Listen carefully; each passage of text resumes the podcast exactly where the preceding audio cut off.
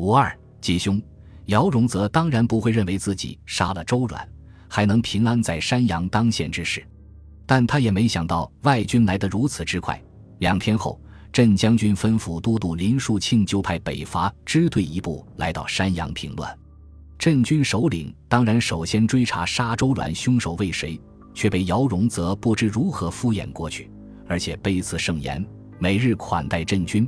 满口答应找出凶手为二位烈士报仇，稳住镇军。姚荣则打开银库，分了部分银两给参与此事的士绅，自己带着巨款逃了。去哪方？南通张妾家。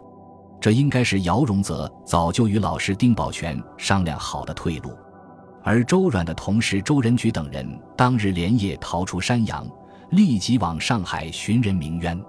首先出面的是南社领袖柳亚子，他联合南社首脑尚书、同为南社社员的护军都督陈其美，有鲁令无状，一日杀二烈士，不扑杀此老，无以谢天下之誉。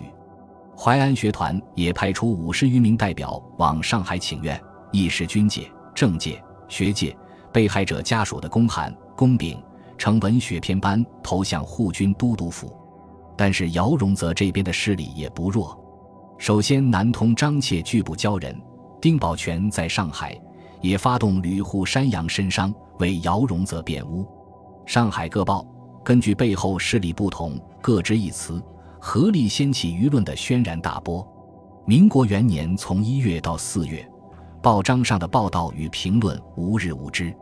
事情闹这么大，自然惊动了临时大总统孙文。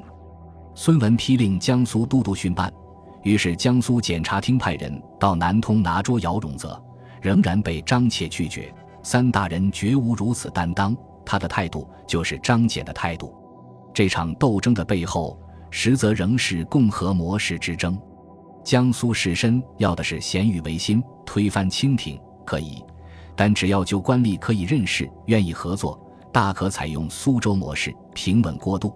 而革命党人要的共和，岂是换汤不换药的守成？陈其美为首的同盟会奋勇激进，在上海、在苏州、在南京、在浙江，在在都与绅商发生矛盾，在苏北亦是如此。即不论利益相关，革命党人的跋扈，也颇让从前居高临下的士绅憋气。柳亚子在悼念文字中也承认两军复性刚直，不能掩媚取容，而烈士、阮氏。有喜面折人过，不少假借虎虎有生气，顾忌之者尤烈云。山阳血案是一次集中的爆发，这里面还有一个法理之争。张且坚持说，此案属地在江苏，不在上海，轮不到护军都督陈其美过问。但同盟会与南社又不同意将姚荣泽交给江苏都督程德全，以程德全与张姐的关系，他们的担忧也颇可以理解。法律手段不能奏效，陈其美的白象人脾气又发作了。他让柳亚子拟了长电发往南通，电文中说：如仍避抗，则一其所指守在南通。还表明说，如果诬姚，愿甘伏法。士绅方面有些怕了，用柳亚子后来的说法是：倘若张妾再不就范，我们便不管三七二十一，要派兵舰去攻打南通了。老张见了这电报，知道应是。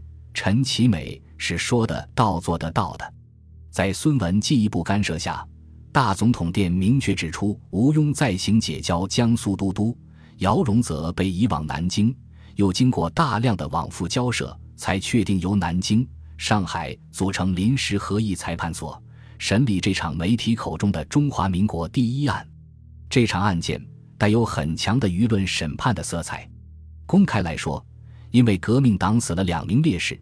舆论大抵同情于周软，而士绅集团在背后的活动也非常剧烈，包括能否使用外国律师，是否应用西方的陪审团制度。争执后来集中于制度而非案情。司法总长武廷芳与陈其美往复辩难，不知打了多少笔墨官司。民国元年二月十一日，为了制造声势，给法庭施加压力，南社。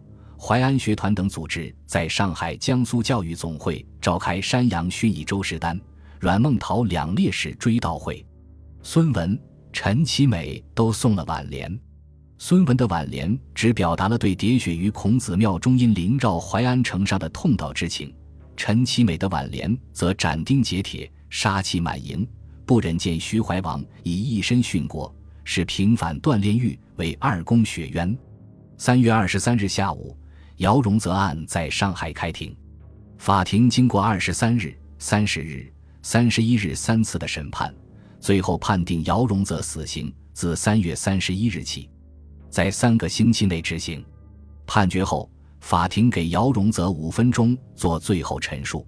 姚荣泽申辩说：“杀死周时，阮氏并非出自本意，而系受地方申团的逼迫所为，请求减刑。”十二人组成的陪审团也认为，本案发生在光复未定、秩序扰乱之际，与平静之时不同。该犯虽罪有应得，实情尚有可原。便决定由陪审员集体禀请大总统恩师清简。这时，临时大总统已经换成了袁世凯，遂由张謇转请北京，特赦了姚荣泽。姚荣泽死而复生，令革命党人愤怒异常，他们大呼：“天理何在？国法何在？”可是，革命党在江苏的势力此时已无当三月前那么浩大。姚荣泽被特赦后，即匿藏在上海法租界，同案如杨建廷等八人也消失无踪。你能怎么办？山阳血案的终结颇有中国特色。民国两年七月，丁宝全又出面了。他提出的调停条件是，由八名案犯捐出田产六百亩，现款二万元充作两烈士遗族赡养费，并修改一所二烈士祠堂。革命党方面不再追究往事，这个提议得到了两位烈士家属的支持。他们实在也很艰难，已到了悬釜待吹的地步。而且此时二次革命一触即发，国民党方面也没有力量再来理会此事。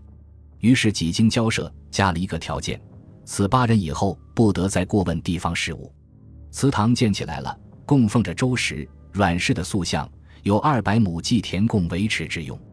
另外，还配享着一位杨楚才，他在周阮死后为同志奔走控诉，但无法雪冤，神经失常，在案结后独自再往南京控告，反被关押。